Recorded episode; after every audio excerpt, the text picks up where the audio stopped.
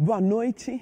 Eu sou uma filha amada de Deus, trabalhando na área da procrastinação e da confiança. O meu nome é Roseni.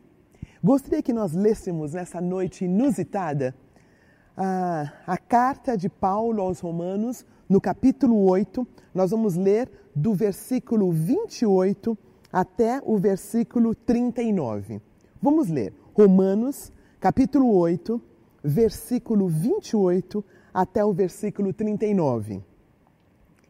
Sabemos que Deus age em todas as coisas para o bem daqueles que o amam, dos que foram chamados de acordo com o seu propósito. Pois aqueles que de antemão conheceu, também os predestinou para serem conforme a imagem de seu filho, a fim de que ele seja o primogênito entre muitos irmãos. E os que predestinou, também chamou. Aos que chamou, também justificou. E aos que justificou, também glorificou. Que diremos, pois, diante dessas coisas? Se Deus é por nós, quem será contra nós? Aquele que não poupou o seu próprio filho, mas o entregou por todos nós, como não nos dará juntamente com ele o que de graça todas as coisas? Quem fará alguma acusação contra os escolhidos de Deus? É Deus quem os justifica. Quem os condenará? Foi Cristo Jesus que morreu e mais que ressuscitou, está à direita de Deus e também intercede por nós. Quem nos separará do amor de Cristo? Será tribulação? Ou angústia? Ou perseguição? Ou fome?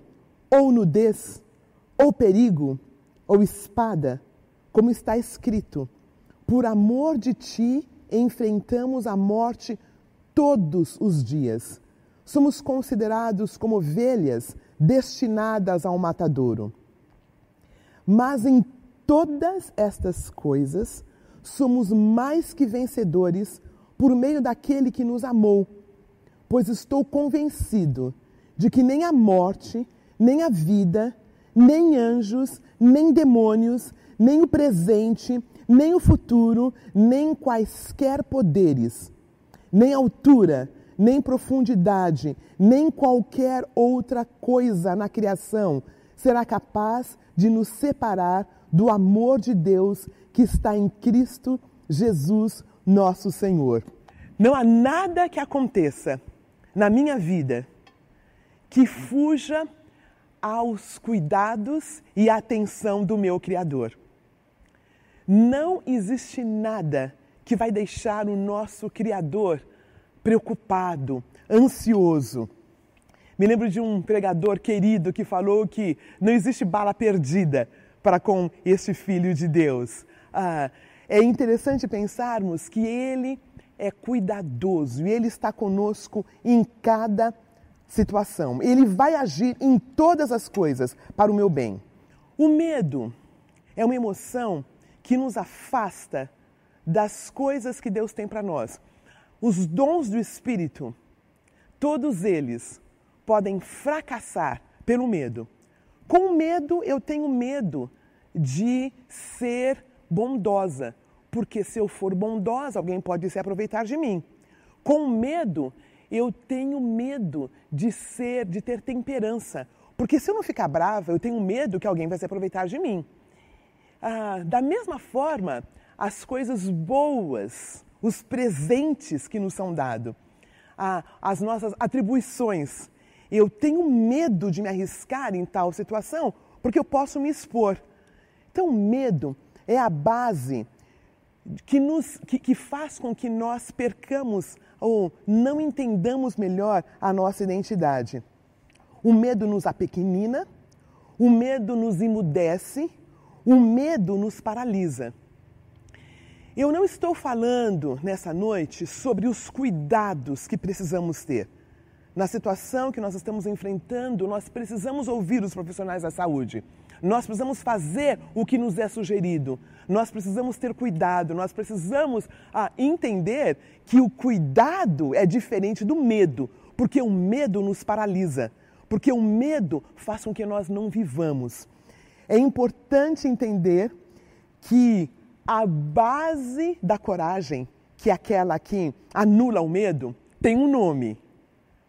O nome é Jesus de Nazaré. Ele venceu os medos.